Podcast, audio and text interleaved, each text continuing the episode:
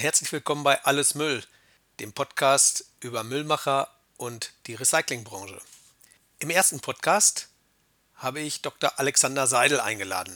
Ende Februar 2021 haben wir uns virtuell getroffen und eine gute Stunde miteinander gesprochen. Alexander kenne ich schon seit inzwischen 20 Jahren und ich halte ihn für einen der interessantesten und intelligentesten Müllmachern. Er ist ein wahrer Brancheninsider. Also beste Voraussetzungen für ein spannendes Gespräch. Alexander Seidel berichtet in dem Podcast von seinem Einstieg in die Entsorgungsbranche und dass er zum Beispiel Mitarbeiter Nummer 1 bei der Centec war. Wir sprechen dann im Podcast weiter über seinen Job als Personalberater und zum Beispiel, wie er Vakanzen in Entsorgungsunternehmen besetzt. Wir reden dann über den Entsorgungsmarkt und da auch vor allen Dingen über das Organisieren des Verpackungsrecyclings. Da ist er nämlich auch richtiger Experte. Wohin geht die Reise im Müll? Das Ganze verrät uns Alexander Seidel in dem Podcast Alles Müll Episode 1 und los geht's. Hallo und herzlich willkommen Alexa bei, alle, bei Alles Müll, Alexander. Hallo Georg, sei mir gegrüßt. Guten ja, Morgen. Mein guten Morgen, Alexander. Wir beide aus dem Homeoffice, wie üblich in dieser Zeit. Sage mal, wir kennen uns ja wirklich doch schon ein paar Tage, wenn nicht ein paar Jahre. Ähm, weißt du noch, wann das war und vor allem, wo wir uns getroffen haben? Äh, ja, das kann ich dir sagen. Das war 2000. Ähm, da saßen wir bei dir in der Küche und ich sollte dein Unternehmen kaufen. genau. ja, 2000 war das doch schon. Ich hätte jetzt auf 2001 oder sowas geschickt. Da ich nicht, bin ich mit Abfallshop an den Start gegangen und stimmt, du warst schon unterwegs für einen potenziellen Investor und wir haben bei uns in der Küche gesessen genau. statt in der Garage. Ja gut, aber daraus hat sich etwas entwickelt. Wir sind ja immer auch im Kontakt geblieben, hatten ja auch schon die ein oder anderen Sachen und insofern freue ich mich, äh, dass du heute da bist. Vor allen Dingen, weil es sind zwei Themen, für, für die du stehst. Das eine ist Verpackungsrecycling, ja, ja. Und mit allem drumherum, da werden wir auch drauf kommen. Und das andere Thema, das ist fast für mich noch wesentlich spannender. Du bist Personalberater. Also das heißt, du sorgst dafür, dass die Entsorger, und vor allen Dingen, ich glaube, du bist ja wesentlich auf die Entsorgungswirtschaft äh, konzentriert, dass die die richtigen Leute finden. Aber auch da kommen wir nochmal drauf und ich hoffe, du plauderst dann auch gleich noch ein bisschen was aus dem Nähkästchen. Aber Gerne. bevor wir anfangen, pass mal auf, ich glaube, viele Leute, du kennst viele in der deutschen Abfallszene und auch viele kennen dich, aber nicht jede und jeden. Also ich würde mal sagen, ich, vielleicht stellen wir dich nochmal kurz, kurz vor. Der Alexander Seidel ist hat BWL studiert. Richtig. Ich glaube, dann als Diplomkaufmann bist du, glaube ich. Und du hast genau. dann noch promoviert in Wien, glaube ich. War das richtig? Na, ja, in, ne? in, Linz. In Linz. Ah, ich hatte in jetzt Linz dann vielleicht nur Österreich. Und dann bist du in den Müll eingestiegen direkt, oder? Nein, das war zuerst äh, eine, eine Bewerbung. Ich habe dann, äh, das waren 89 mal, einen Schwung Bewerbungen geschrieben und äh, die hatte ich auch an McDonald's damals eingereicht. Und äh, ich habe damals im, im, Münchner Süden auch gewohnt. Das war also relativ nah. Die, da bin ich abends beim Spazierengehen vorbeigegangen und habe das dort damals in der äh, Zentrale eingeworfen. Und da kam sehr schnell eine Reaktion, äh, damals mit dem Peter Öl, der war damals der äh, Justiziar und Leiter für den Bereich Umwelt kam sehr schnell ein Gespräch und äh, wir waren dann relativ schnell einig. Das ging ganz ratzfatz. Äh, und dann habe ich äh, damals in Teilzeit noch, weil meine Promotion noch lief, 2000, äh, 1990 äh, dann angefangen bei McDonald's als Umweltreferent. Als Umweltreferent. Das heißt, du bist gar nicht genau. direkt genau. im Müll gelandet, hast Nein. aber als Umweltreferent direkt auch glaube ich, direkt schon mit Müll in Anführungsstrichen zu tun gehabt? War ja. das nicht die Zeit so mit, mit dualen Systemen oder sowas? Oder? Gen genau, das war damals, äh, 1990 ging die Verpackungsverordnung damals los. Das war der Herr Töpfer, der hat das angestoßen und hat die Produktverantwortung des Herstellers in die Verordnung umgesetzt. Das heißt, derjenige, der Verpackungen in Umlauf bringt, muss dafür sorgen, dass diese Verpackungen zurückgenommen und recycelt werden. Also eine Internalisierung der Umwelteffekte war damals die oh, Zielsetzung. Und ähm, dies war ja, äh, dann die Aufgabe für mich damals, das bei McDonald's umzusetzen. Das heißt, das Unternehmen äh, durch diesen Prozess zu führen. Äh, das heißt, auch die Rücknahme der Transportverpackungen zu organisieren. Ähm, das, die Lizenzierung vorzunehmen und dann die Umsetzung, den Rollout dann auch damals über alle Restaurants vorzunehmen. Waren damals noch viel weniger als heute. Gut, es gab weniger Restaurants und ich weiß ja auch, äh, McDonald's stand und äh, ob noch steht, weiß ich nicht, auch immer im, im Fokus der Öffentlichkeit, auch das Littering-Problem, Verpackung, das war ja so eine, Klar. ist ja, war und ist ja so eine Gemengelage. Also, das war bestimmt eine spannende Zeit, weil ich glaube, ich kann mich auch noch selber an diese Zeit erinnern. Da war ja auch noch viele Unbekannte, das, äh, das ganze duale System äh, und, und wie macht man etwas. Das hast du jetzt wie lange gemacht? Ja, ich war dann, das ging bis 93, dann habe ich mich ein knappes Jahr äh, äh, abgekoppelt, um meine Dissertation fertig zu schreiben. Ah ja. Ähm, weil das Schreiben neben einer Tätigkeit, wo man eher 60 Stunden in der Woche unterwegs ist, äh, als äh, 40 ähm, eigentlich nicht. Das ging letztlich zeitlich einfach nicht. Klar. Ähm, Habe ich mich ein knappes Jahr äh, ähm, herausgenommen, um die Arbeit fertig zu schreiben. Auch weil mein Professor in Linz äh, damals den äh, Lehrstuhl für Umweltökonomie übernommen hat, Professor Malinski damals, und ähm, der wollte die Arbeit haben. Und ähm, da musste das dann auch fertig werden. Es war auch Zeit, irgendwann das Thema abzuschließen. Das war dann notwendig. Und danach bin ich dann in, den, in die Entsorgungswirtschaft gegangen, aber wieder bei einem Franchise-System. Das war damals die äh, CCR, damals noch als GmbH. Siehst du, Alexander, das hatte ich schon gar nicht mehr auf dem Schirm. Ich dachte, du wärst gleich direkt dann bei der Centec gelandet, aber du warst bei der CCR. Die sitzen oder saßen in München ja auch, glaube ich. Die saßen im, die sitzen auch heute noch in München. Ja, die sitzen auch heute noch in München. Ähm, das war damals noch eine, eine, eine überschaubare Truppe mit äh, zwölf Leuten, ähm, die sich da damals in der Zentrale um den Aufbau des Franchise-Systems der CCR gekümmert haben. Ähm, da war ich dann eineinhalb Jahre. Ähm, war eine interessante Phase, war inter spannend, war etwas wackelig damals das Unternehmen. Äh, aber der Achim Winter hat es danach dann erfolgreich in Bayern an die Börse gebracht und dann war dann auch die Stabilität dort. Ähm, ich bin dann äh, 1995 habe ich dann zur Centec gewechselt. Damals als zur Gründung der Centec. Ich war der erste Mitarbeiter. Also, dass du Centec äh, Geschäftsführer warst, das weiß ich, aber dass du gleich bei der Gründung äh, äh der, der erste Mitarbeiter praktisch der Centec ja. warst. Vielleicht ganz kurz die Centec, du kannst es bestimmt besser erklären, ist genau, ist ja dann 95 gegründet worden als ein, eine mittelständische Kooperation. Wer war damals drin und Becker, kann ich mich erinnern, Nielsen, die sind ja auch heute, glaube ich, noch Gesellschafter. Die sind auch heute noch Gesellschafter. Damals war noch Schönmackers drin. Genau, damals war noch drin. Ja, Schönmackers, Tönsmeier, Stratmann und damals die Logex noch als, als Mittelstandskooperation. Und wir haben auch bei der Logex in Ingolstadt angefangen, ähm, um dort die Strukturen erstmal mitzunutzen, äh, damit man nicht ähm, auf der grünen Wiese anfangen muss, sondern diese Strukturen mitzunutzen. Äh, der Frederick Jong war damals auch erstmal mit äh, da sehr involviert und wir haben es dann 1996 das Büro in Köln aufgesperrt. Richtig, dann ist die Zentec War ein gutes Jahr gegangen. später. Genau. Die ist ja inzwischen, ich meine, die ist ja etablierter Player am Markt als, als Kooperation. Ja. Äh, heute mit deutlich reduziertem Gesellschafterkreis. Ich glaube, es ist wirklich ja nur noch Becker, Nielsen und jetzt statt Stratmann durch den Verkauf an Lobbe ist jetzt Lobbe auch als Gesellschafter? Lobbe ist jetzt Hauptgesellschafter. Es gibt aber inzwischen zwei Gesellschaften, musst du aufpassen. Es gibt einmal die, die, die äh, alte GmbH und Co. KG. Die ist inzwischen hat, äh, deutlich erweitert auch vom Gesellschafterkreis, weil das das duale System ist. Ah ja. Richtig. Mhm. Und äh, es gibt noch das Industriegeschäft, äh, das in einem engeren Gesellschafterkreis in der neuen Gesellschaft läuft. Ja. Und du warst damals Geschäftsführer, Mitarbeiter Nummer eins und hast das im Grunde wie ein Start-up, würde man ja heute sagen. Ja, das war im Grunde genommen Beginn bei Null. Äh, wir haben dann 95 äh, Mitarbeiter angefangen zu suchen. Ähm, erst vor zwei Wochen hat sich bei mir einer verabschiedet, nämlich in die Rente. Ähm, der hat, den habe ich 1997 eingestellt. Äh, 96, 97 müsste das gewesen sein.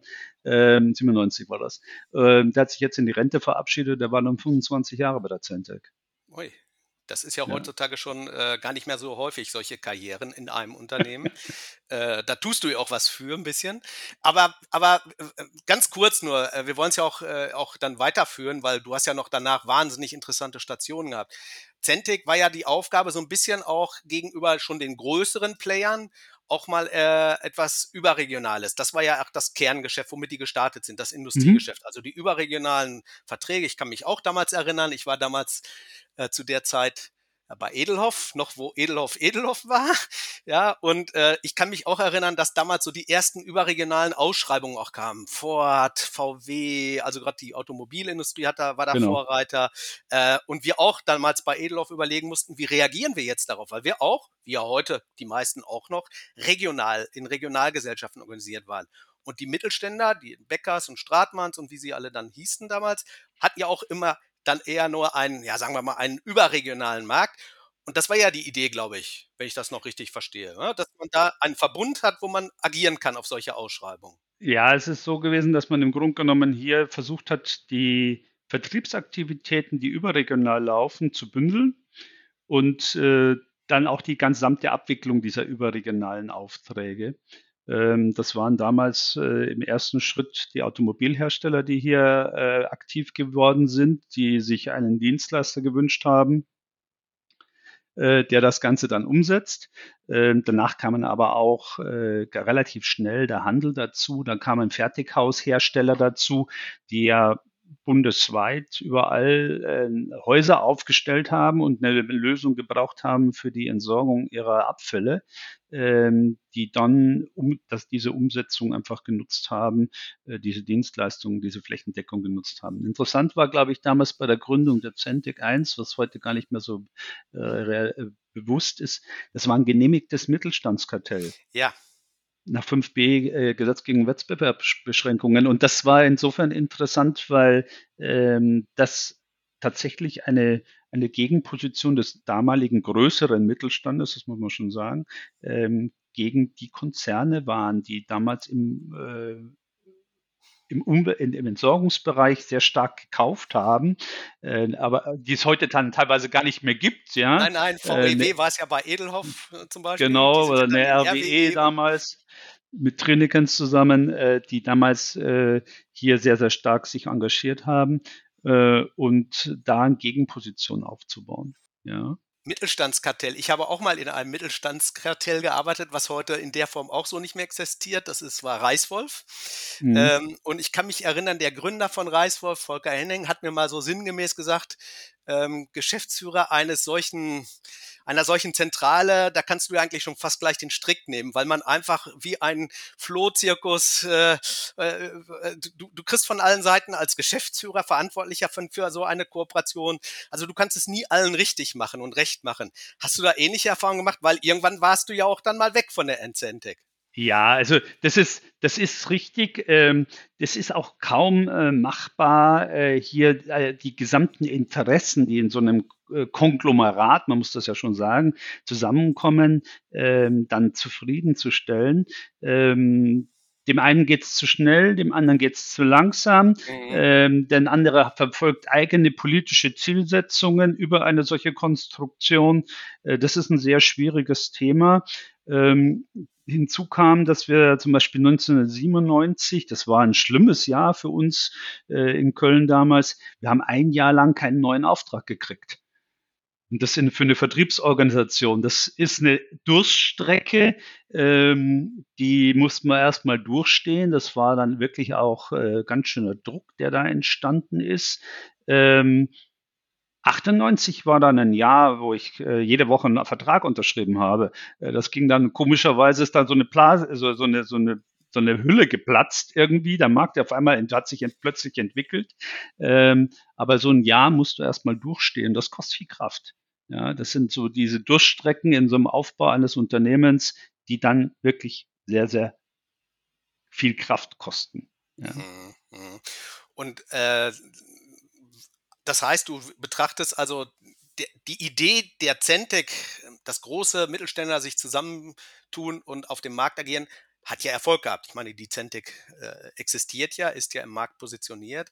Äh, das heißt, das hast du im Grunde zum Erfolg auch mit beigetragen, mitgeführt. Auch, äh, kann mir aber vorstellen, dass es durchaus eine sehr anspruchsvolle und interessante Phase war, gerade auch, weil halt die unterschiedlichen Gesellschafter dahinter waren. Aber trotzdem ist es ja irgendwann zu Ende gegangen, oder? G genau, das ist, ist zu Ende gegangen, wie sowas immer zu Ende geht, äh, im Streit mit zwei Gesellschaftern, äh, die andere Vorstellungen haben. Ähm, das war dann Ende 99 zu Ende. Ähm, zum, mit weil dort Zielsetzungen verfolgt worden sind, die ich dann auch nicht mittragen wollte oder auch nicht konnte.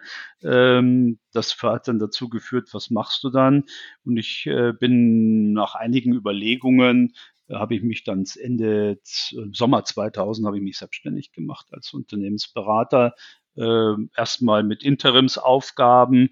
Das ist ja dann auch erstmal, man muss sich in den Markt dann erstmal sortieren, hier selber hineinfinden. Es ist ein anderes Arbeiten, wenn man als Berater tätig ist. Ähm, habe dann aber auch schon relativ schnell 2001 mit den ersten Personalprojekten begonnen, äh, mit Personalsuchen, weil natürlich ein Kontaktnetzwerk in die Branche war vorhanden. Und da hatte damals jemand äh, im Papierhandel jemanden gesucht, einen Vertriebsleiter für den Süden. Und gesagt, du sitzt doch da unten, du kennst doch da unten alle. Ich brauche da dringend jemanden. Ich finde aber von, der saß im Norden, äh, ich finde von hier im Norden niemanden. Und da haben wir relativ schnell jemanden gefunden dann. Ähm, und das war der Einstieg in die Personalberatung dann 2001 im Grunde genommen. Und von da blieb eigentlich die Personalberatung immer äh, äh, mit, äh, mal mehr, mal weniger. Es gab auch Phasen dabei, die dann, wo es dann deutlich weniger war. 2009 zum Beispiel war gar nichts. Das war ein Nulljahr. da war ein Jahr ganzes, äh, ganze nach der, nach der Wirtschaftskrise dann erstmal ein ganzes Jahr lang vollkommener Stillstand. Ähm, aber auch andere Personalberatungsprojekte äh, sind natürlich dann gelaufen in der Zeit. Ist das denn, betrachtest du dich eigentlich als Personalberater oder als Headhunter? Oder machst du da gar nicht so einen Unterschied? Das ist eine schwierige Frage. Ähm, ich würde mich als Personalberater betrachten, nicht als Headhunter, ähm, weil nach meiner Auffassung es ein Beratungsthema ist. Ich mache nur Entsorgungsbranche. Ah, okay. Ich mache nicht, ich mache, ich bin mal, habe mal in den IT versucht, einen Einstieg zu nehmen, bin aber nicht zufrieden gewesen, weil ich das Geschäft nicht verstehe. Ich verstehe natürlich die technischen Anforderungen und alles, aber das, ich habe das Geschäft selbst nie gemacht und verstehe es daher nicht in, in meinem Anspruch. Ähm, während jetzt ein Vertriebsgeschäft in der Entsorgungsbranche, eine Abwicklung für ein System, ähm, das sind Dinge, die ich selbst jahrelang gemacht habe, die verstehe ich, da weiß ich, was, worauf es ankommt ähm, und dann kann ich das auch einschätzen. Während das bei einer anderen Thematik, würde ich jetzt eher sagen, na, ist nicht mein Thema, gebe ich heute an Kollegen ab. Ist das, ist das auch das, was die Entsorger, deine Kunden schätzen an dir, deswegen sie dich beauftragen? Ich meine, es gibt ja auch Kienbaum und, ach, keine Ahnung, die auch alle so ein bisschen ihren Fokus haben, die auch also zum Beispiel mein Eindruck war immer, dass Kienbaum ganz gut unterwegs war bei der Besetzung kommunaler äh, äh Positionen. Wahrscheinlich, weil die auch ja. stark im, im Energie-Stadtwerkebereich sind. Aber da hat man genau. durchaus den einen oder anderen dann auch mal aus dem kommunalen Schiene gehabt. Äh, und man sieht auch immer mal wieder, es gibt auch noch natürlich paar andere äh, Personalberater, die gerade äh, diesen Fokus Abfall- und Entsorgungsmarkt haben. Aber ich, ich glaube, es ist so, dass die Entsorger dir nicht erklären wollen, was sie brauchen, sondern du kennst das Business und du verstehst die sofort. Das wird dann USP sozusagen sein. Ja, es war, es war ja lange Zeit so, dass wir uns den Markt, ein anderer Unternehmerberater und ich uns den Markt in Grund genommen geteilt haben. Äh, über, über zehn Jahre hinweg. Inzwischen ist das etwas weiter aufgefächert. Das ist auch normal. Äh, der, der, die, der, das Geschäft entwickelt sich. Man darf ja nicht vergessen, äh, dass das eine Branche ist, wo fast eine Million Menschen arbeiten. Äh, und das ist ja insgesamt ein Umfeld, das sehr, sehr breit, sehr, sehr groß ist. Und natürlich gibt es hier andere Berater, äh, die auch tätig sind. Aber wenn man mal das, das Umfeld nimmt, Entsorgung, Sekundärrohstoffe, Recycling, Systeme, dann ist das ein Riesenmarkt. Ja. Das ist wirklich ein großer Markt. Ja. Okay. Und äh, du lebst vor allen Dingen auch da ein bisschen von deinen Netzwerken, oder? Äh, ja, natürlich. Äh, das sind natürlich äh, vielfach auch Beziehungen oder Kontakte, die über die Jahre hinweg entstanden sind. Und diese Kontakte ähm, machen einmal die Suche einfacher oder erst möglich. Äh, und zum anderen auch natürlich den, den äh, führen sie dazu, dass man Aufträge bekommt. Also, welche Position besetzt du denn äh, als Personalberater? Sind das jetzt nur Geschäftsführer, Vorstände äh, oder was? Oder äh, was ist so dein, was ist so dein typischer, deine typische Vakanz oder kann man da gar nicht äh, das so genau eingrenzen? Nein, da kann man nicht so genau eingrenzen. Das variiert sehr stark. Ähm, ich suche momentan gerade für einen Kunden Mitarbeiter fürs Backoffice. Das sind äh, ganz einfach aus dem äh, aktuellen Grund. Wir haben Corona, wir haben hier eine Situation, äh, wo ich persönliche Gespräche in dem Maße nicht führen kann ähm, sondern ich muss erstmal eine Vorselektion stattfinden lassen und diese Vorselektion äh, führe ich durch. Ähm, das heißt, ich habe mir hier ein entsprechendes Pro Programm durchlaufen lassen, äh, wo die äh, Mitarbeiter vorselektiert werden oder die Kandidaten vorselektiert werden und dann kommt es nur noch zu einem Gespräch mit den vorselektierten Kandidaten. Okay. Ähm, das ist eine, auf, angepasst auf die jetzige Situation. Ich suche auf der anderen Seite momentan aber auch einen Geschäftsführer für eine Holding. Okay, also das heißt, äh, du bist, du hast den Fokus Entsorgung, Systeme, Recyclingwirtschaft, aber innerhalb dieser, äh, diesem Sektor bist du relativ breit. Also äh, du hast jetzt halt nur nicht die Top-Management-Position, wobei das wahrscheinlich, ich frage jetzt mal so ein bisschen äh, äh, direkt für dich bestimmt auch ein bisschen attraktiver ist, weil ich kenne es so, dass häufig ja Personalberater auch eine gewisse oder nur eine Erfolgskomponente haben, auch abhängig letztlich von dem Salär. So, so das ist richtig. Ähm, das ist eine üblicherweise eine erfolgsabhängige Vergütung, die da vereinbart wird. Ähm, das ist natürlich so, dass man in der Geschäftsführungsposition, die man zu besetzen hat, äh, den äh, hier wesentlich mehr hineinstecken kann. Ja, auch an Vorleistung, das ist logisch. Das ja. ist klar. Das ergibt sich natürlich dann. Äh, der Aufwand, äh, eine Geschäftsführungsposition zu besetzen, ist aber nicht zu unterschätzen. Der ist schon relativ hoch. Und solche Projekte ziehen sich manchmal auch ganz schön lange. Wobei ich glaube, du hattest mir mal früher schon mal erzählt, dass viele sich berufen fühlen, in, äh, noch den Schritt aus dem Mittelmanagement, äh, irgendwas in die Top-Position, Geschäftsführung oder sowas zu gehen, fühlen sich viele berufen. Während es für dich insofern hast du da das ist ja längst auch jetzt vor Corona, müssen wir auch noch mal gucken, was wie der Corona, wie Corona die die die ganze Situation da beeinflusst hat. Äh, aber das ist deshalb hast du da auch durchaus viele Bewerbungen, Bewerberinnen und Bewerber. Müssten wir auch noch mal über Frauen in der Entsorgungswirtschaft, ist ein spannendes Thema. Äh, dass es aber vielleicht durchaus schwieriger ist, so einen Stoffstrommanager, einen Altpapierhändler, einen Key Account Manager irgendwie zu bekommen. Ist das, das heißt, ich glaube, du hast es mir mal schon mal so erzählt. Ist das heute auch noch so? Ja, es ist so, ähm, das Fach-Know-how, was da erforderlich ist für, es ist einfach relativ wenig vorhanden. Ja, Okay. und äh, damit wird der Kreis der Kandidaten äh, klein. Ähm, auch es ist ja auch so, wenn man jetzt zum Beispiel äh, den, den Rohstoffhandel sich anschaut, dann ist es ein sehr überschaubares Geschäft von der Zahl der Beteiligten. Ähm, damit ist die, das Thema ähm, Vertraulichkeit eine ganz nimmt eine ganz eine große Rolle ein. Ganz klar. Ja. Man das sieht heißt, sich ja immer äh, zweimal.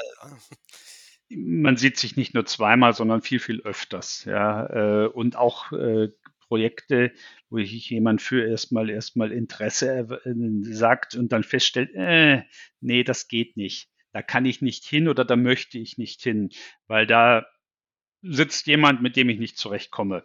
Äh, dann ist das natürlich wichtig, dass diese, dieser, dieser, dieser Kandidat dort nie erscheint bei dem Kunden. Ja, sondern dass das vertraulich vorneweg äh, ausgefiltert wird, äh, besprochen wird und sagt, nee, das geht dort gar nicht. Auf ist aber auch häufig so, dass der Auftraggeber nicht in der Öffentlichkeit erscheinen möchte äh, und auch Wert darauf legt, dass seine Personalsuche lange Zeit, nämlich bis zum Gespräch, vertraulich bleibt. Ja. Und insofern muss man immer sehr genau abstimmen äh, mit dem Auftraggeber. Geht man überhaupt in eine Anzeige oder man bleibt komplett unter dem Radar und geht nur über die Direktansprache? Direktansprache. Das heißt also, ähm, hat mir mal ein anderer, der sich aber selber als Headhunter richtig bezeichnet, äh, der hat auch gesagt, die meisten interessanten Stellen, die sind gar nicht sichtbar. Da geht so viel im Verborgenen. Äh, gut, man sieht es ja auch manchmal im, im, im Euvid zum Beispiel, dann wird irgendwie wieder vermeldet, äh, der und der übernimmt das äh, und alles. Und das heißt, du musst auch immer die Augen und Ohren offen halten, was sich da so gerade im Markt bewegt. Ja, natürlich. Das ist äh, ähm, das Telefonieren, äh, das Netzwerk äh, ist natürlich eine Hauptbeschäftigung für den Personalberater. Ja, man muss wissen, was passiert. Äh, kommt immer wieder auch vor, dass ich was nicht weiß, selbstverständlich, ja. Das, die, Über, die Überraschungen gibt es immer wieder und stellst du fest, huch, da hat jemand gewechselt, den kennst du eigentlich, den hast du jahrelang begleitet, das ist aber jetzt an dir vorbeigegangen. Ja, da muss man halt mal wieder mal telefonieren. Wie, wie ist das? Das ist mal, das ist eine Frage, die mich auch beschäftigt. Ich habe auch sogar ein eigenes Erlebnis in meiner eigenen Müllkarriere. Ähm, dass die Branche so ein bisschen zum Re Personalrecycling neigt. Und du trägst ja eigentlich da, du bist ja fast wie so ein Enzym, so ein Beschleuniger. Du bewegst dich im Entsorgungsmarkt.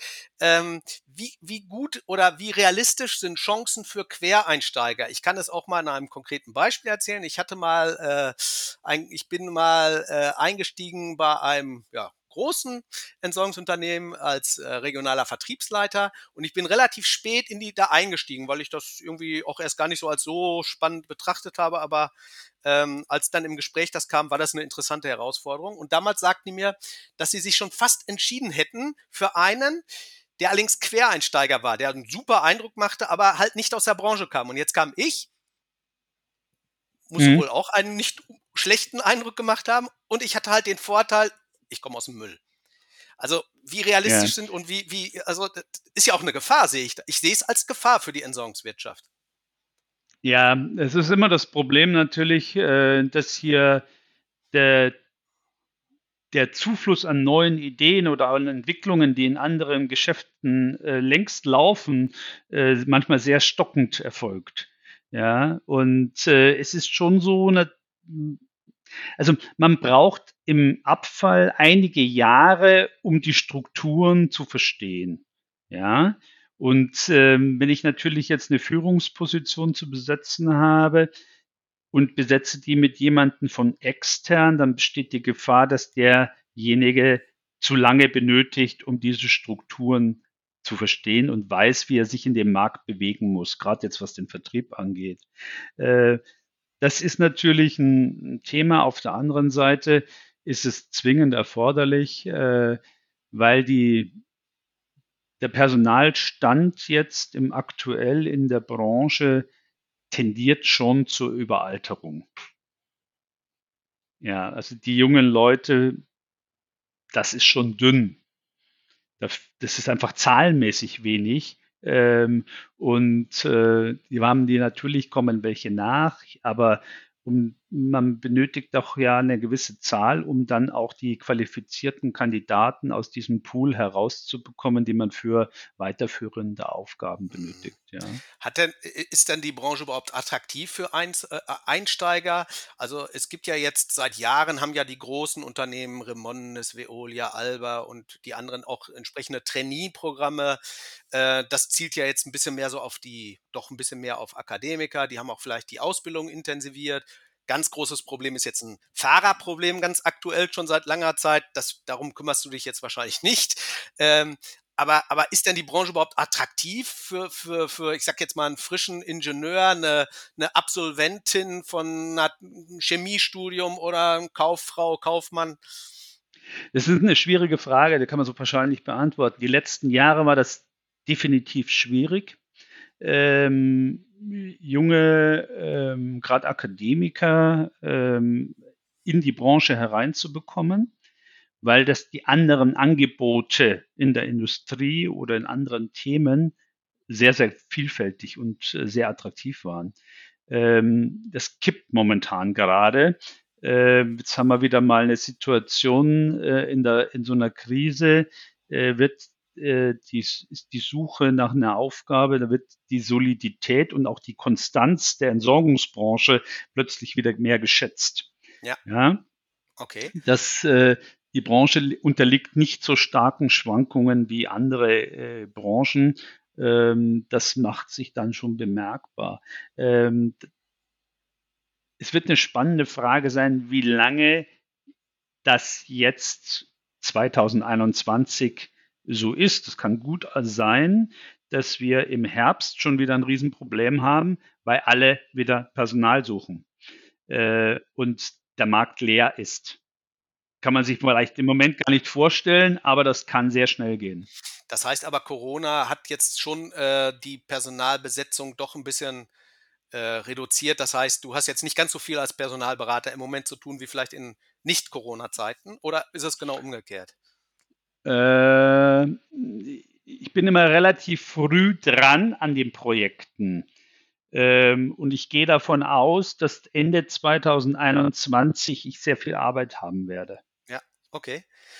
Was kann man denn in der Entsorgungswirtschaft verdienen? Weil das jetzt kommen wir mal ein bisschen zum Eingemachten. Also als Quereinsteiger von der Uni. Ich habe jetzt Ingenieur studiert, ich habe Chemie studiert äh, und äh, ich sitze irgendwo und dann äh, sucht gerade ein solider Mittelständler in Bayern, gibt's ja noch ein paar mehr, äh, sucht irgendjemand, der, was weiß ich, die, die, einen Einstieg anbietet.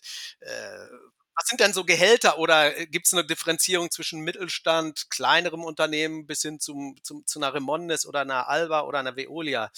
Äh, kannst du da uns mal oder unseren Hörerinnen und Hörern mal ein Gefühl vielleicht mal geben, die jetzt vielleicht auch mal überlegen, was ist denn so zu verdienen in der Entsorgungswirtschaft? Also tendenziell ist in der Entsorgungswirtschaft, wir sind ja hier in einem Dienstleistungsgeschäft. In dem Dienstleistungsgeschäft bin ich immer etwas niedriger als in, im Industriebereich. Und das ist äh, auch äh, so. Ähm, das gilt immer noch. Ähm, die Industrie ist in der Lage, Ingenieure ähm, oder auch Chemiker durchaus besser zu bezahlen. Ähm, das sind die Einstiegsgehälter für jemand von der Universität etwas höher. Ähm, wir haben Bandbreiten, das hängt natürlich immer von vielen äh, Faktoren ab. Ähm, das hängt von der Regionalität ab. Äh, das ist etwas, was äh, sehr unterschätzt wird, ist das Thema Mobilität und die Bereitschaft von Menschen, woanders hinzuziehen ähm, für eine neue Aufgabe. Ist in der Corona-Zeit im letzten Jahr komplett zum Erliegen gekommen. Die Leute sind nicht mehr mobil. Äh, die Leute gehen auch nirgendwo hin, um irgendwo 5000 Euro mehr zu verdienen. Das passiert nicht. Nein. Also äh, auch nicht für deutlich mehr, wenn du das okay. fragen möchtest. Ja, ähm, hätte ich jetzt. Ich habe letztes Jahr äh, zwei Positionen die Suche eingestellt, weil die Mobilität nicht mehr da ist. Mhm. So, und auch wenn die jemand, mit Geld winken und nochmal ja, einen das hat, das hat nichts, das hat nichts mit Geld zu tun. Das hat damit zu tun, dass das Positionen sind für Leute zwischen 35 und 45, 50, wenn man von der Altersbandbreite her. Die haben eine Familie, die haben Kinder. Äh, und wenn die ihre Frau und die Kinder irgendwo zurücklassen, stehen die vor der Frage, was passiert, wenn hier einer krank wird? Äh, was mache ich, wenn ich 300, 500 Kilometer weit weg in einem Arbeitsplatz sitze. Meine Frau wird krank. Ähm, klar, kann ich erstmal vereinbaren, ich lasse alles stehen und liegen und fahre nach Hause, selbstverständlich. Aber das ist ja möglicherweise kein Zustand, auf der sich innerhalb von 14 Tagen lösen lässt. Was mache ich dann? Und das ist ein Risiko, was die Leute im Moment nicht eingehen. Und was kann ich jetzt als Entsorger dann machen, der jetzt eine Stelle zu besetzen hat? Sei es jetzt ein Einstieg für einen, einen Absolventen oder vielleicht auch schon eine Fachposition, ein Stoffstrommanager oder halt eine Vertriebsleitung oder, oder bis hin zu einer Geschäftsführung. Äh, wobei bei der Geschäftsführung, auch schon bei Vertriebsleitung, ich glaube, da wird schon die Wechselbereitschaft schon, also die Mobilität schon ein bisschen höher sein. Ist jetzt mal meine Vermutung. Äh, aber was kann Nein, ich als, ist nicht, als, ist, ist nicht, ist nicht okay. so. Im Gegenteil. Ähm, die, in der Entsorgungsbranche haben wir wenig Kandidaten, die momentan aktiv suchen müssen. Äh, und die anderen sind weniger bereit, äh, aufgrund der Krise in das Risiko zu gehen. Äh, das heißt, die Mobilität ist noch, ist noch, noch stärker eingeschränkt als vorher schon. Okay. Ja. Also das ist insofern ein bisschen schwieriger geworden oder völlig anspruchsvoller. Oder, äh, oder die noch mehr Firmen sollten eigentlich dich jetzt äh, beauftragen, als, als jetzt äh, als selber suchen. Äh, schwierig, kann man so wirklich sagen, nicht sagen. Es gibt tatsächlich äh, Bereiche, wo man momentan niemanden findet. Okay. Ist tatsächlich so. Und für Entsorger heißt das abwarten und Tee trinken oder? Langfristige Personalplanung heißt das. Langfristig und zwar nicht, äh, ich brauche jetzt jemanden, ähm, das ist zu spät, sondern wirklich langfristige Personalplanung, sich frühzeitig Gedanken machen, wer scheidet altersbedingt zum Beispiel in den nächsten drei bis fünf Jahren aus. Ähm, wen muss ich anfangen, jetzt zielgerichtet zu ersetzen, beziehungsweise jemanden aufzubauen, der diese Aufgabe übernehmen kann. Das ist eine Aufgabe, die gerade im Mittelstand sträflich vernachlässigt wird. Ja, glaube ich auch. Glaube ich auch. Da haben die größeren Konzerne, ich betrachte Remondes jetzt auch mal als einen familiengeführten Konzern und solche äh, Dimensionen, die haben da doch ganz andere Vorteile und deshalb werden die auch diese Herausforderung meines Erachtens besser meistern als ein kleinerer, auch durchaus ja größerer äh, regionaler Mittelständler. Das sehe ich auch so. Ein Punkt ist mir nochmal, das hatten wir auch vorhin schon erwähnt und das ist mir auch wichtig. Die Frauen, der Frauenanteil in der Entsorgungsbranche ist auch nicht besonders hoch. Oder ist der mhm. doch gestiegen? Also A, in Führungspositionen muss ich schon wirklich nachdenken, außer es sind äh, inhabergeführte Unternehmen, wo dann halt irgendwann auch mal vielleicht die Tochter oder die Töchter, äh, äh, das ist ganz ja. klar, das gibt es, äh, ähm, ist auch wunderbar. So, aber jetzt so im klassischen Anstellungsverhältnis muss man wirklich schon mal überlegen, wenn man mal auf irgendwelche Veranstaltungen geht, man sieht doch ganz viele Sackos und ganz wenige, äh, keine Ahnung, Röcke oder wie auch immer. Ja, also es ist, es ist, es ist so, das ist natürlich äh, auch, ähm, wo die Branche herkommt. Ja, das hat damit zu tun. Wir haben hier mit einem Thema zu tun, erstmal was Abfall, äh, es stinkt, äh, es ist nicht attraktiv. Ähm, das sind erstmal Themen, wo es nicht einfach ist, ähm, Frauen für zu begeistern. Ähm, Hinzu kommt, dass natürlich auch äh, historisch bedingt ähm, in vielen Mittelständlern die Führungskultur nicht auf Frauen ausgerichtet war. Wohl wahr, ja. Ähm, das ist eher vernachlässigt worden. Ähm, und da ist erst ein Umdenken in den letzten zehn Jahren festzustellen. Mhm ich sehe aktuell in den Unternehmen, wo dieses Umdenken stattfindet, wo auch die Inhaber oder auch die Geschäftsführer aktiv da was tun, ähm, schon eine ganze Menge äh, Frauen, die sich für Führungspositionen jetzt vorbereitet haben. Okay. Ja, ähm, das sind aber ein Prozess, der dauert einige Jahre. Äh, das darf man nicht vergessen. Äh, da muss einige Jahre äh, jemand im Unternehmen schon sein, dass er jetzt Führungsaufgaben dann übernehmen kann. Und dann spielt für diese Unternehmen die Regionalität eine große Rolle, weil diese Frauen meistens nicht so mobil sind wie die Männer. Mhm. Ja, so das heißt. Auch deine Erfahrung, ja. Meistens, muss man einschränken, gibt es schon natürlich auch, aber meistens nicht so mobil. Liegt einfach an der familiären Situation. Äh, wenn ich Kinder habe, ein Umfeld habe, auf das ich angewiesen bin, kann ich nicht so ohne weiteres woanders hingehen. Und dann sind wir genau eigentlich bei einer Stärke für den Mittelstand, hier sehr fähige äh, Führungskräfte nachzuziehen, wo ich die Regionalität als Vorteil habe. Ähm, das ist ein Punkt, äh, den hat der eine oder andere verstanden, der andere hat es auch nicht verstanden. Das ist so. Ja, ja, ja. Die Regionalität, ich äh, würde jetzt gerne das Thema noch mal ein bisschen auf den Entsorgungsmarkt insgesamt noch mal weiterführen, ist ja, der Entsorgungsmarkt ist ja eigentlich ein regionaler Markt. Also das heißt, Klar. es ist ja, äh, ich kann mich noch erinnern, in den 90er Jahren, ich war damals für Edel auf den neuen Bundesländern, Brandenburg, Sachsen, Sachsen-Anhalt unterwegs. Äh, und da hatten wir äh, irgendwelche Betriebe, Standorte. Und ähm, ich kam jetzt ja von Edelhoff auch vom Stammsitz und hatte die Größe praktisch Intus.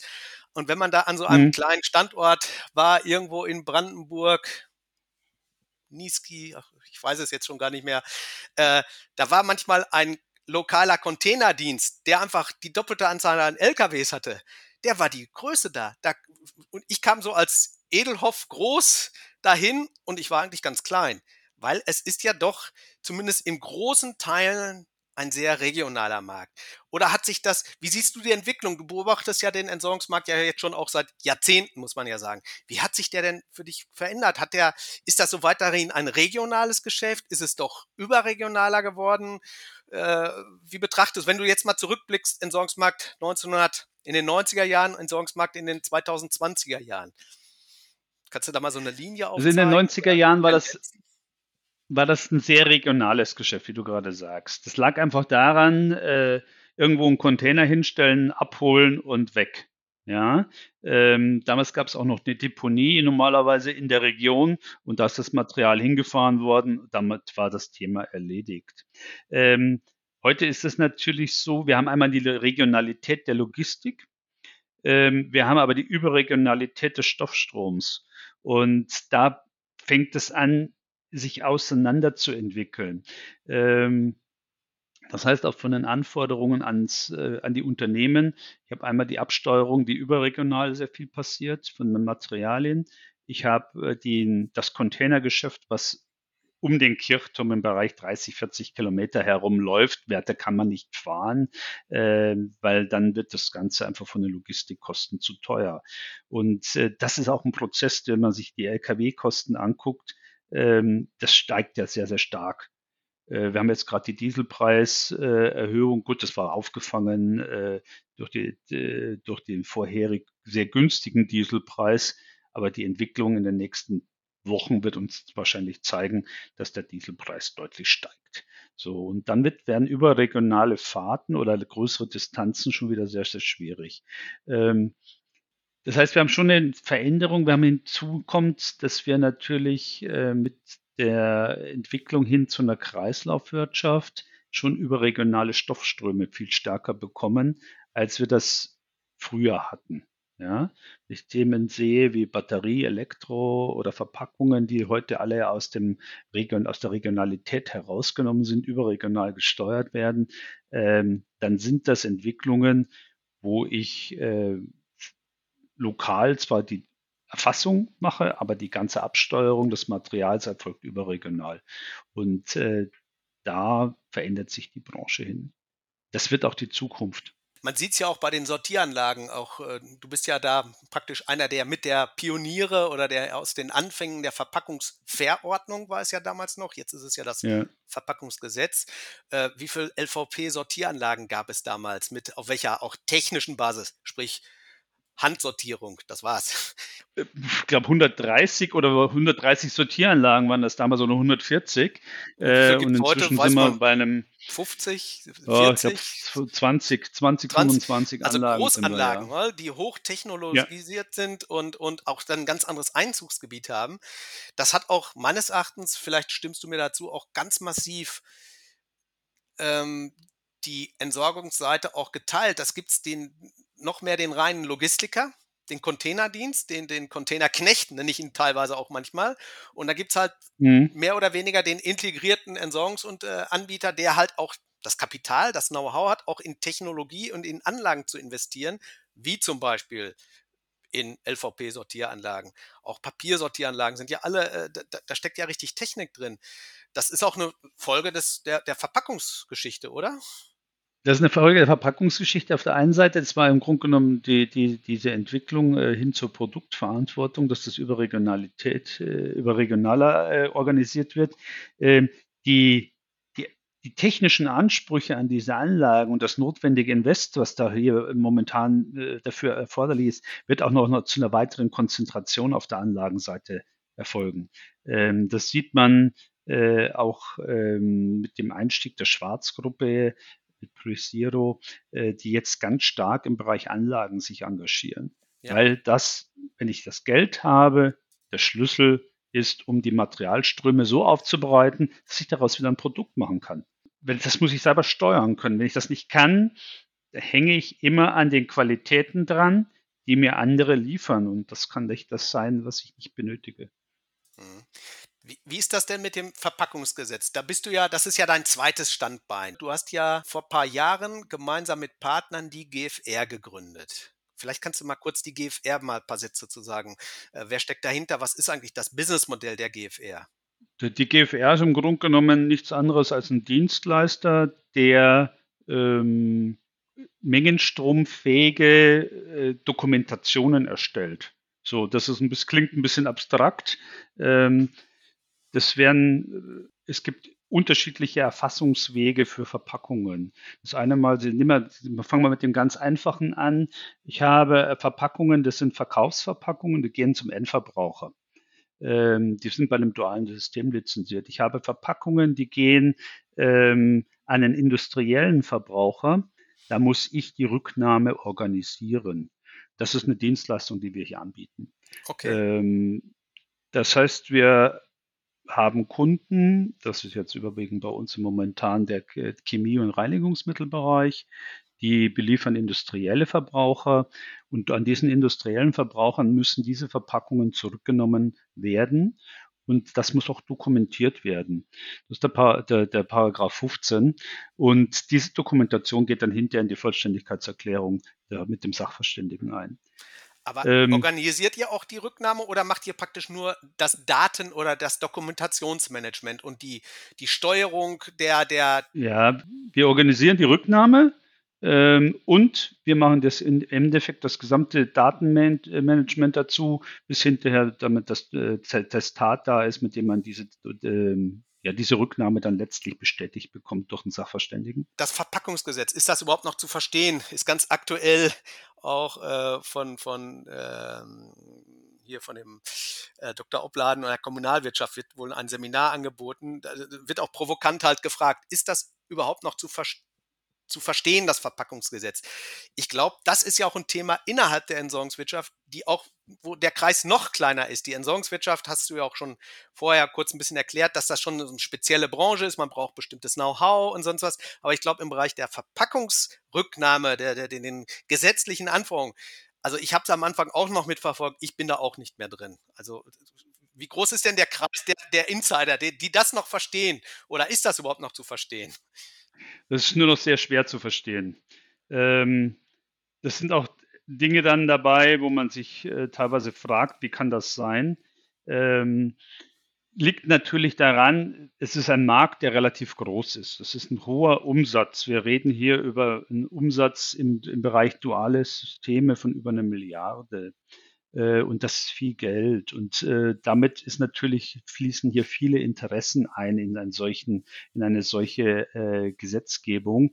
Und äh, auf der anderen Seite gibt es natürlich Umweltzielsetzungen, die man verfolgt, die man politisch anschiebt, äh, um Dinge ähm, tatsächlich zu realisieren. Deutschland war 1990 das erste Land, das diese Produktverantwortung überhaupt mal in eine Umsetzung gebracht hat. Wir waren ganz lange Zeit führend. Ich würde das heute nicht mehr unterschreiben, dass wir hier da führend sind. Ähm, aber dies äh, ist da ist ein Anspruch, den muss man auch weiterentwickeln. Und diese Weiterentwicklung, ja, sage jetzt mal so, die hat zwischen 2000 und 2015 ziemlich gestockt.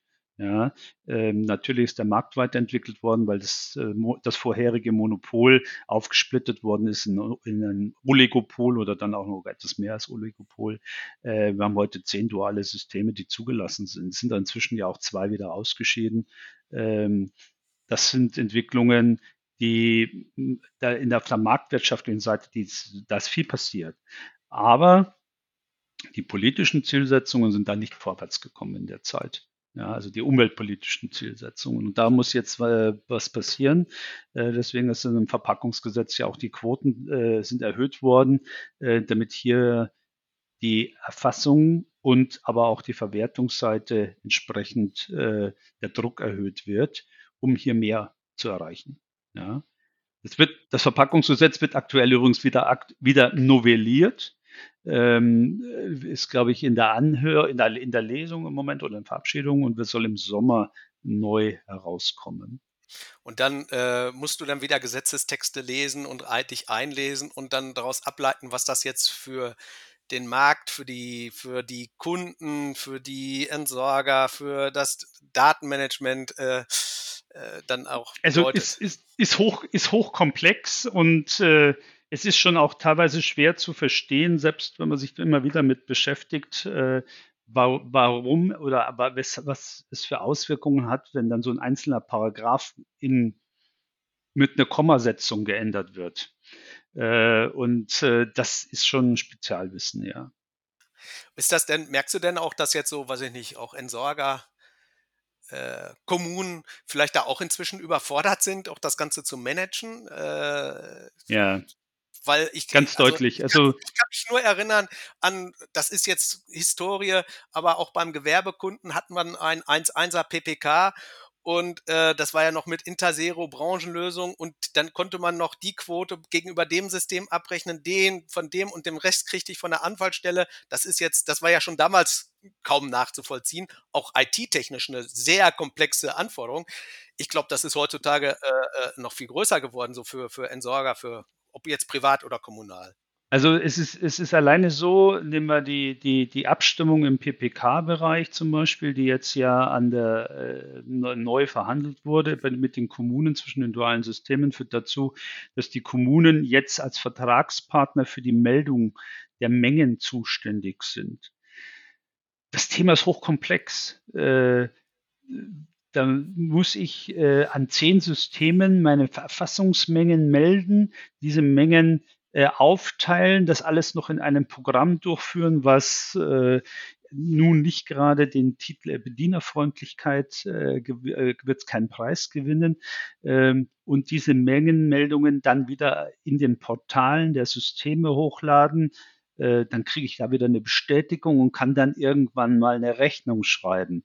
Äh, wie ich das als eine Kommune, die jetzt sage ich 150 Tonnen Papier auf der Erfassungsseite hat, wie das umsetzen soll, ist mir schleierhaft.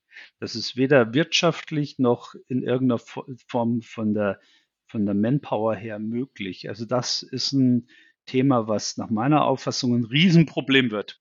Ja, aber was ein Problem kann doch für die GFD wir haben, wir haben, wir haben dazu eine Dienstleistung jetzt, ja, wir haben dazu eine Dienstleistung jetzt entwickelt, äh, setzen das auch gerade um. Äh, das Thema ist insgesamt aber äh, wirklich hochkomplex und wir sind da auch selber noch in einer ganz starken in der Lernkurve. Okay. Das heißt also, wenn jetzt also kommunale Hörerinnen und Hörer, die sollen sich jetzt dann ganz schnell bei euch mal melden und mal mit euch ins Gespräch kommen, inwieweit die GFR ja die Kommune bei der bei, bei der Abrechnung äh, der Mitbenutzung PPK äh, das optimieren kann. Das ist natürlich ein, ein, Thema, wie gesagt, das ist auch nichts, nichts was man leicht umsetzen kann. Ähm, muss man auf alle Fälle sich darüber unterhalten, was ist da möglich. Ähm, wir gehen da auch noch weiter und sagen, okay, wir können auch hier eine Beratungsleistung mit dazu erbringen. Nicht nur das Umsetzen, sondern auch die Beratungsleistung, weil hier vieles auch äh, für eine Kommune nicht optimal momentan organisiert ist. Unsere Feststellung ist, da lässt sich eine ganze Menge machen. Okay. Wobei die Kommunen, das, du, da greifst du ja nochmal ein Thema auf und ich glaube, da könnten wir jetzt noch eine ganze Stunde drüber sprechen. Äh, gibt es eigentlich noch diesen klassischen Streit, den alten Streit kommunal und privat? Das ist ja nun wirklich, das ist ja ein Streit der Marktabgrenzung. Letztlich geht es um Marktverteilung, um Geschäftsvolumina. Ja. Ähm, ist das noch so? Ich habe so den, mein persönlicher Eindruck ist, dass der Streit nicht mehr in dieser Heftigkeit geführt wird, wie er vielleicht mal vor ja, einigen Jahren, Jahrzehnten geführt wurde. Also wir hatten, wir hatten vor 10, 15 Jahren eine ganz starke Tendenz zur Rekommunalisierung. Ähm, das ist richtig. Äh, ich glaube, der, das operative Business äh, hat sich hier doch ganz schön weiterentwickelt es gibt immer noch in einzelnen Gegenden sehr wohl diesen, diese, diesen Streit. Ähm, und äh, es wird unter dem Thema Daseinsvorsorge sehr, sehr vieles natürlich versucht auch zu rekommunalisieren oder in die kommunale Obhut zu ziehen. Ähm, ich glaube, wie so oft, man kann es nicht über einen Kamm scheren, sondern man muss das wirklich regional sehen. Es gibt Gegenden oder Städte oder Kommunen, wo das sehr gut funktioniert. Äh, und es gibt viele Bereiche in, in der Fläche dann auch insbesondere, wo das in der Umsetzung sehr, sehr schwer ist und es auch nicht funktioniert. Ja, muss man auch deutlich sagen, es funktioniert da nicht. Wenn man das Thema Verbrennungskapazitäten sich alleine anguckt, äh, dann weiß man, wie schwierig das Thema wird, ja. Also das heißt, du siehst jetzt da zwar immer noch lokal oder äh, regional durchaus mal den Streit, aber so, es gibt jetzt im Moment, ich würde es mal fast wie so ein, so ein Gleichgewicht im Moment äh, betrachten, oder? Hm, kann man wahrscheinlich nicht, nicht, nicht pauschal sagen. Das muss man wirklich regional sich angucken, ob man da ein Gleichgewicht hat oder ob das Pendel mehr äh, zur Kommunalseite äh, neigt momentan oder auf der anderen Seite. Also ich kann mich ja noch erinnern an die, an die doch heftigen Diskussionen, auch gerade in Bayern, wo auch der, die Heinz-Gruppe als, als auch VWS-Präsident äh, hatte ja dann auch mal einen Kommunalauftrag verloren. Da habe ich mal auch dann von beiden Seiten mal auch Vorträge gehört, die natürlich auch ihre Position vehement dargestellt haben. Das ist aber auch jetzt schon wieder, ich weiß nicht wie viele Jahre her. Äh, aber ist denn in Bayern noch die Welt in Ordnung? Da haben wir ja noch Mittelstand. Wenn ich jetzt hier in den anderen Bundesländern, ich sitze ja jetzt hier in, in, in Hamburg, äh, ich bin ja selber auch in der Entsorgungswirtschaft schon operativ bis auf Bayern und Thüringen in allen Bundesländern tätig gewesen. Und äh, wenn man heute auf eine BDE-Regionaltreffen äh, Nordrhein-Westfalen fährt, da hat man ja den Eindruck, das ist eine Remondes-Betriebsversammlung. Mit noch ein bisschen ein paar Statisten dazu. Also es ist natürlich so, dass hier im, in Bayern sind, ist die Zahl der mittelständischen Unternehmen schon noch etwas größer. Das ist historisch gewachsen, das ist ein Flächenstaat äh, mit, ähm, mit Kommunen, die dann mit städtischen äh, Ballungsräumen, die dann auch noch relativ weit auseinander liegen. Ähm, das hat natürlich mit der, mit dieser, mit dem Kirchturmdenken einfach auch zu tun. Ähm, trotzdem ist auch hier so, dass die Konzentrationsprozesse ähm, mit großen Schritten laufen. Ja, mit großen Schritten.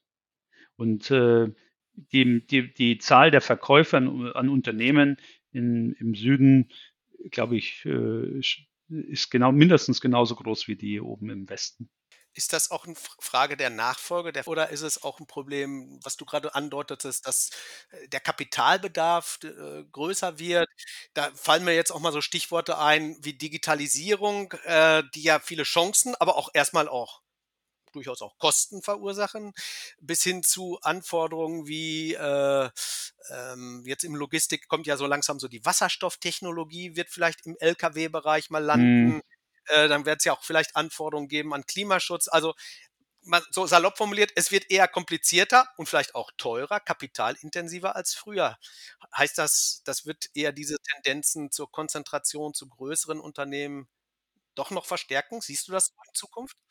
Also die, die, die, das Spannungsfeld entsteht ja auf der einen Seite dadurch, dass äh, der Investitionsbedarf äh, in äh, Technik, so ein Müllauto alleine ist ja nicht gerade ein preiswerte Investition, da reden wir gleich über 200, 250.000 Euro. Das ist das eine. Auf der anderen Seite haben wir enorm volatile Rohstoffmärkte.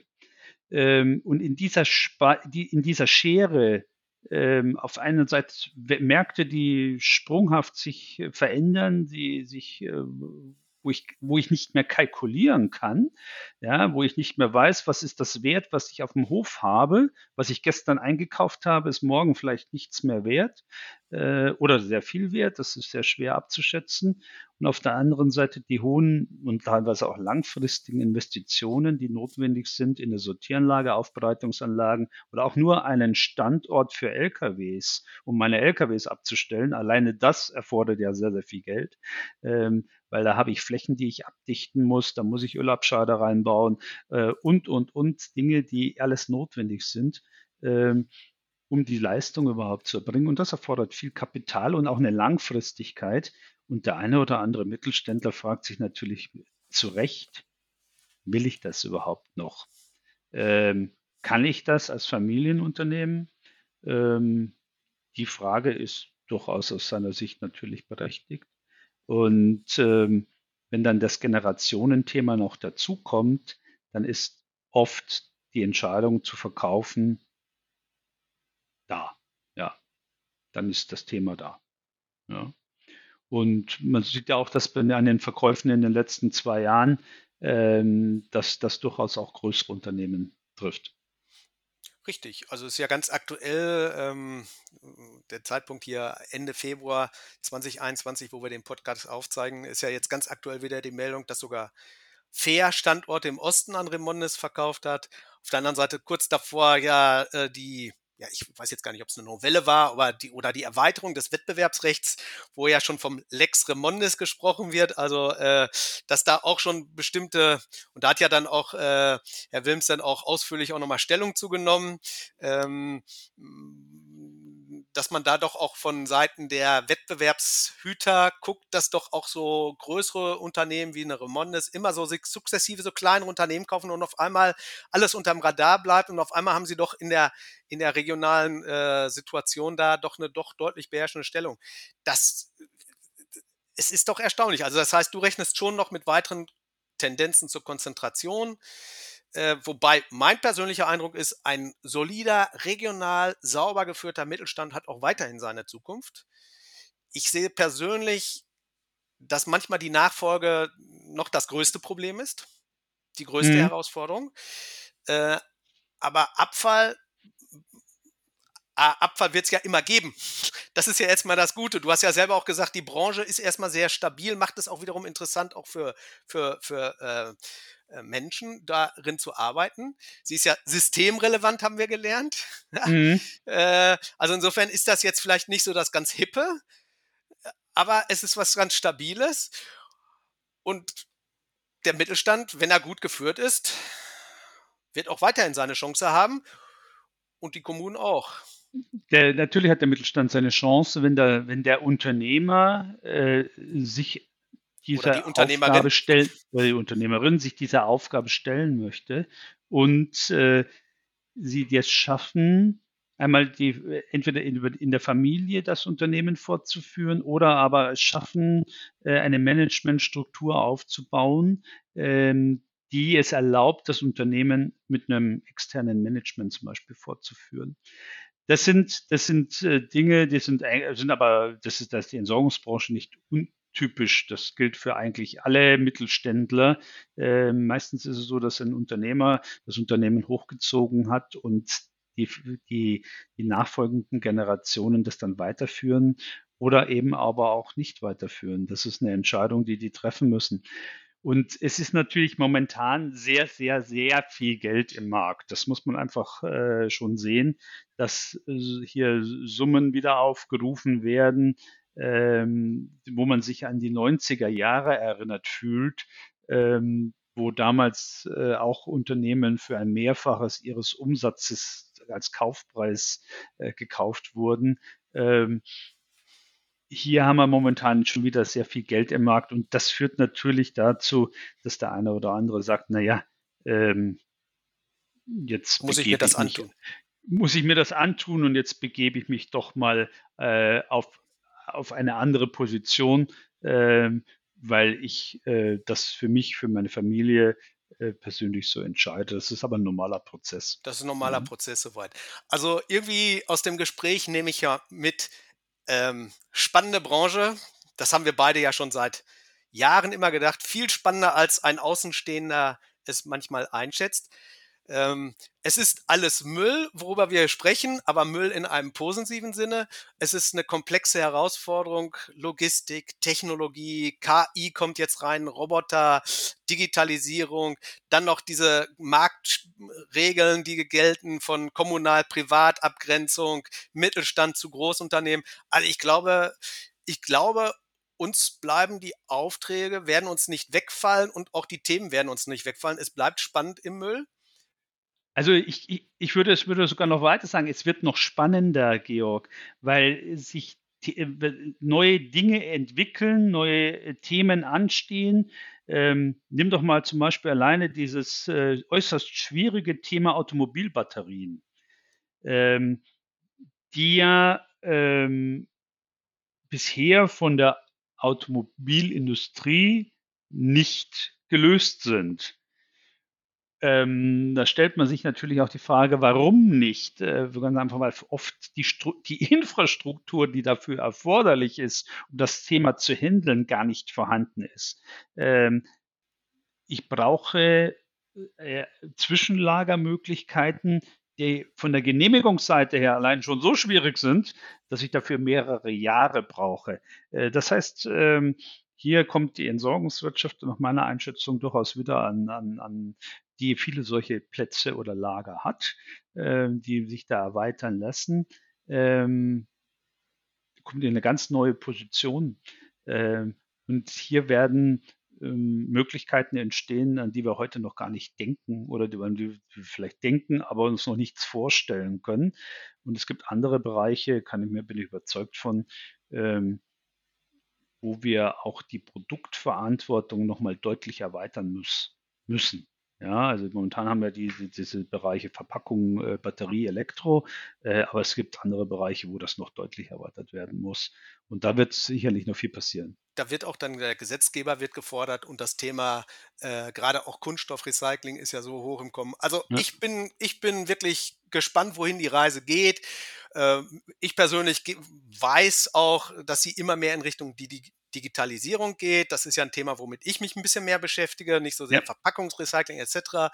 Äh, Digitalisierung, gerade an der Schnittstelle zum Kunden, äh, was da geht, Kundenportale, E-Commerce, äh, dann hin im Bereich Betriebe. Das wird spannend. Ich, vielleicht ist es auch so, Alexander, dass wir uns vielleicht mal in einem Jahr, in einem zwei Jahren äh, uns einfach nochmal wieder verabreden auf ein Gespräch äh, und dann mal gucken, was ist denn da gelaufen, wie ist dann hoffentlich, hoffentlich, hoffentlich dann auch Post-Corona, ja, dass wir dann mal irgendwie äh, wieder auch normal gehen und auch uns mal wieder persönlich treffen, ähm, was ja auch in dieser Branche auch immer so ein Zeichen ist, man kennt sich, man trifft sich und das fehlt einem auch jetzt im zwischen so ein bisschen. Ja. Äh, insofern sind wir jetzt ja alle zwar mit, mit solchen digitalen Formaten, wie wir uns jetzt ja auch unterhalten, vertraut, aber wir hoffen ja mal alle, dass wir uns auch mal wieder auch auf so einer Entsorger, äh, auf irgendwelchen Verbandstagungen treffen, äh, um das, das Gespräch auch dann mal direkt fortzusetzen. Also diese, diese, der persönliche Austausch fehlt. Ich befürchte aber auch, das wird noch eine ganze Weile dauern, bis das wieder im, ja, in intensiverem Maße passiert. Ähm, ich denke auch, da werden wir eher 2022 sehen als vorher. Äh, und äh, ja, die Branche wird sich weiter verändern damit. Ganz schnell sogar. Wir werden sehen, Alexander. Ich danke dir ganz, ganz herzlich für das Gespräch hier und äh, bei Alles Müll. Es war wahnsinnig spannend, der Ausblick, der Rückblick, aber auch der Ausblick und deine Erfahrung aus der Personalberatung. Ich glaube, das wird doch den einen oder anderen Hörer und Hörerinnen da doch interessieren, diesen doch ein bisschen auch mal Einblick hinter dem Vorhang, so möchte ich es mal bezeichnen. Und ich wünsche dir alles Gute und ich sage jetzt mal einfach Tschüss, Alexander. Georg, ich wünsche dir ebenfalls alles Gute. Bleib gesund. Tschüss. Bleib du auch gesund. Tschüss.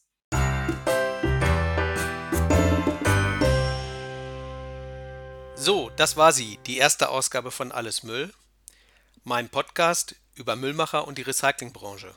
Und ich muss es jetzt auch mal gleich sagen, es war auch mein allererster Podcast und insofern war es auch für mich eine besonders spannende Sache. Ja, ich würde mich freuen, wenn es Ihnen, wenn es euch Spaß gemacht habt, ihr etwas mitgenommen habt, ihr vielleicht sagt, ich bin auf jeden Fall nicht dümmer, vielleicht sogar etwas schlauer geworden. Und ich freue mich über jede Anregung, jede Kritik und auch über jede Anregung zu neuen Episoden und Gesprächspartnern für alles Müll. Bleibt dran, bleibt gesund, ihr euer Georg Mexner.